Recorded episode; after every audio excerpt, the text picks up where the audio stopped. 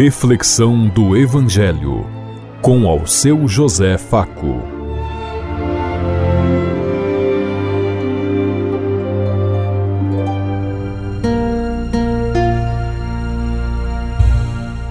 Faça bem a todos os ouvintes da Rádio Construtiva e todas as emissoras em sintonia conosco e o povo que nos ouve. Queremos levar até você uma mensagem de amor através da palavra de Jesus Cristo, hoje no Evangelho de Marcos, capítulo 1, versículo 40 a 45. Quinta-feira, 11 de janeiro de 2024. Que a graça e a paz de Deus Pai, Deus Filho, Deus Espírito Santo vos ilumine nesse dia e seja uma boa notícia para todos.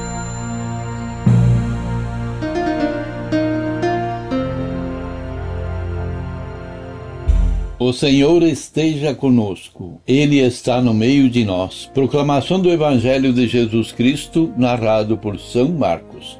Glória a vós, Senhor. Naquele tempo, um leproso aproximou-se de Jesus e de joelhos suplicava-lhe: Se queres, tens o poder de purificar-me.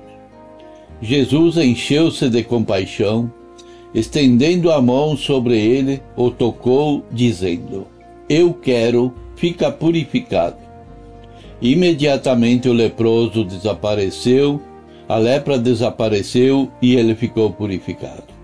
Jesus, com severidade, despediu-o, recomendou-lhe: Não contes nada a ninguém, mas vai mostrar-te ao sacerdote e apresenta por tua purificação a oferenda prescrita por Moisés. Isso lhe servirá de testemunho. Ele, porém, assim que partiu, começou a proclamar e a divulgar muito esse acontecimento, de modo que Jesus já não podia entrar publicamente na cidade. Ele ficava fora em lugares desertos, mas de todas a parte vinham a ele. Palavra da salvação. Glória a vós, Senhor.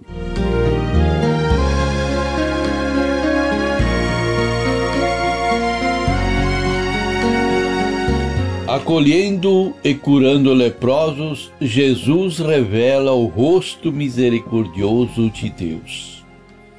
Um leproso chega perto de Jesus. Era um excluído, um proscrito, que devia ficar afastado por causa da sua doença. Quem tocasse nele ficaria impuro. Mas aquele leproso teve muita coragem. Transgrediu as normas, as leis da religião para poder chegar perto de Jesus. E ele diz: Se queres, pode curar-me. Ou seja, não precisa tocar-me, basta o Senhor querer para que eu para que eu fique curado, que eu ficarei curado. A frase revela duas doenças a serem curadas para libertar aquele ser humano. A primeira, a doença da lepra, que o, o tornava impuro e o impedia de participar da vida social. O segundo, a doença da solidão, o que era condenado pela sociedade e pela religião revela também a grande fé do homem no poder de Jesus. Profundamente compadecido, Jesus cura as duas doenças. Primeiro, para curar a solidão, toca no leproso, acolhe o leproso. Certamente Jesus disse: Para mim você não é um excluído. Eu o acolho como meu irmão e em seguida cura a lepra, dizendo: Quero, seja curado. O leproso, para poder entrar em contato com Jesus, tinha transgredido as normas da lei daquele tempo. Da mesma forma, Jesus, para poder ajudar aquele excluído e assim revelar um rosto misericordioso de Deus, transgride a lei e as normas da religião tocando no leproso, se tornando impuro. Naquele tempo, quem tocasse um leproso tornava-se impuro perante as autoridades religiosas e o poder constituído. Perante a lei da época, e era impedido de entrar no templo, nas sinagogas e em qualquer departamento público. Como reintegrar os excluídos da convivência fraterna? Jesus não só cura, mas também quer que a pessoa curada possa voltar a conviver fraternalmente no meio da sociedade reintegra a pessoa na convivência. Naquele tempo, para um leproso ser novamente acolhido na comunidade, ele precisava ter um atestado de cura assinado por um sacerdote. É como hoje, o doente só sai do hospital com a, o documento assinado pelo médico de plantão. Jesus obrigou o fulano a buscar esse documento para que ele pudesse conviver normalmente. E com esse documento ele obrigava as autoridades a reconhecer que o homem tinha sido curado e por isso digno de participar. O leproso anuncia o bem que Jesus fez. Ele e Jesus se tornam excluídos e impuros por causa do homem que ficou curado. Jesus tinha proibido o leproso de falar sobre a cura, mas não adiantou nada. O leproso, assim que partiu e se sentiu curado, começou a divulgar a notícia, de modo que Jesus já não podia entrar publicamente na cidade. Permanecia fora em lugares desertos. Por quê? É que Jesus tinha tocado no leproso. Por isso, na opinião da religião daquele tempo, Agora ele mesmo era um impuro e devia viver afastado de todos. Já não pôde entrar na cidade.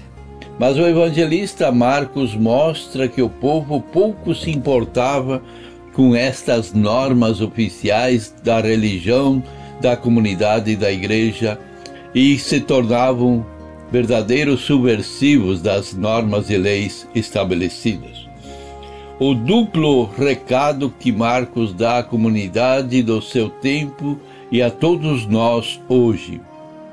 Anunciar a boa notícia é dar testemunho da experiência concreta que se tem de Jesus.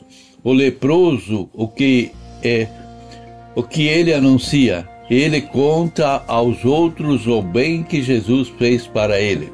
Por isso, tudo isso e é este testemunho que leva os outros a aceitar a boa notícia de Deus que Jesus nos trouxe.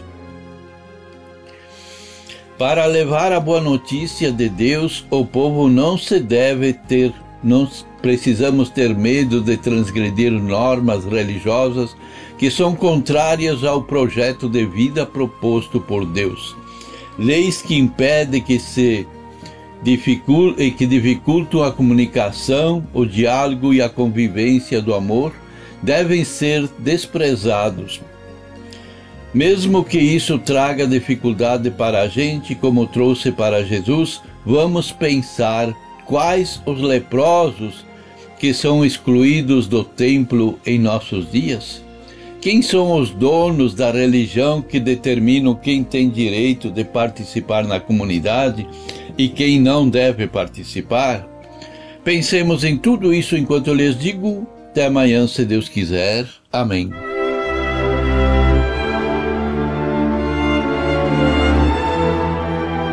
Você ouviu Reflexão do Evangelho com ao seu José Faco.